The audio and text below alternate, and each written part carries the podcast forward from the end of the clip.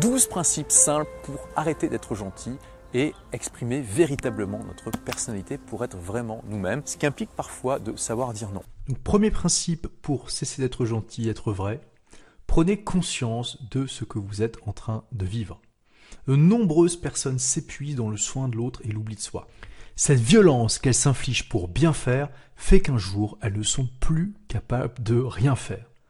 Pour développer la conscience de ce que l'on vit, les quatre stades à considérer sont 1. L'observation, 2. Le sentiment, 3. Le besoin et 4. La demande.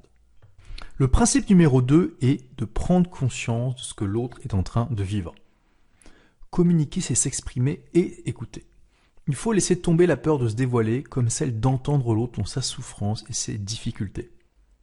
L'empathie, alias la compassion, est la présence portée à ce que vous vivez et ce que vit l'autre. Les quatre étapes de la pratique de l'empathie sont les suivantes. 1. Écoutez sans rien faire. 2. Portez votre attention sur les sentiments et les besoins de votre interlocuteur. 3. Reflétez les sentiments et les besoins de votre interlocuteur en les reformulant. 4. Observez les signes de relâchement et de détente. Envers les personnes allergiques à l'empathie, vous pouvez utiliser la compassion silencieuse en restant tout simplement ouvert et bienveillant. Le troisième principe, c'est la rencontre. Lorsque nous fonctionnons principalement sur le plan intellectuel, ce qui arrive le plus souvent, c'est 1. de se louper l'un l'autre, ou deux, de rentrer de plein fouet dans la dispute, ou alors trois, de ne pas oser nous montrer tels que nous sommes pour éviter les projectiles verbaux. Le quatrième principe, c'est soyez vous-même et laissez l'opportunité aux autres pour faire de même. Nous sommes sommés de correspondre aux attentes des autres pour être aimés. Alors nous savons faire plaisir, être un bon garçon, un bon père, un bon collègue ou un bon mari, mais nous ne savons pas être tout simplement nous-mêmes.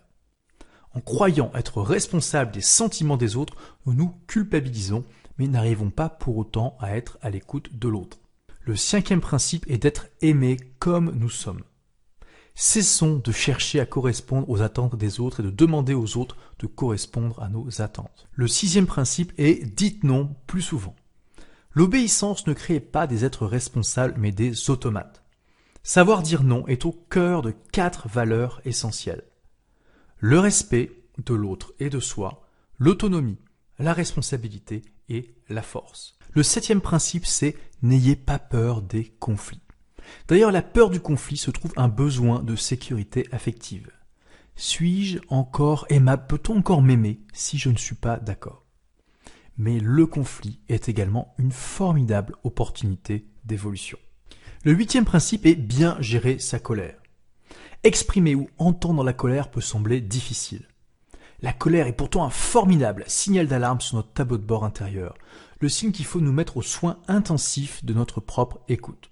Et enterrer ses colères, c'est véritablement s'asseoir sur un champ de mine. Le neuvième principe, c'est d'éviter le langage déresponsabilisant. Il faut, tu dois, c'est comme ça, j'ai pas le choix, j'ai pas le temps, etc. Ce langage déresponsabilisant anesthésie la conscience et vous transforme en robot. La contrainte est inconfortable, mais familière. Remettre en cause son sens du devoir et ses habitudes, agir par choix et par élan du cœur peut faire peur. Pourtant, la vie se trouve ici même, dans ses enthousiasmes. Le dixième principe est ayez un sens à votre vie. Nous avons besoin de connaître le sens de notre vie, sa direction et sa signification. Si nous ne prenons pas soin de notre besoin de nous sentir pleinement vivants, nous risquons de le combler d'une façon destructrice. Le onzième principe est éradiquer le système punition-récompense.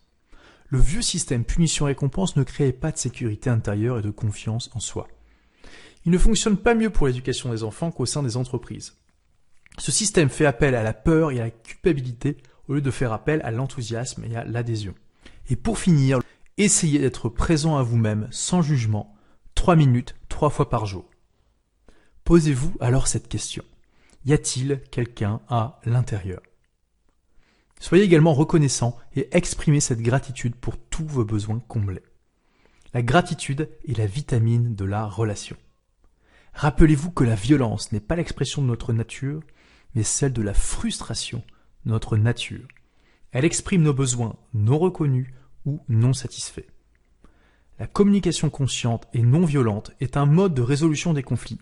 qui permet de nous déprogrammer du vieux système de la violence.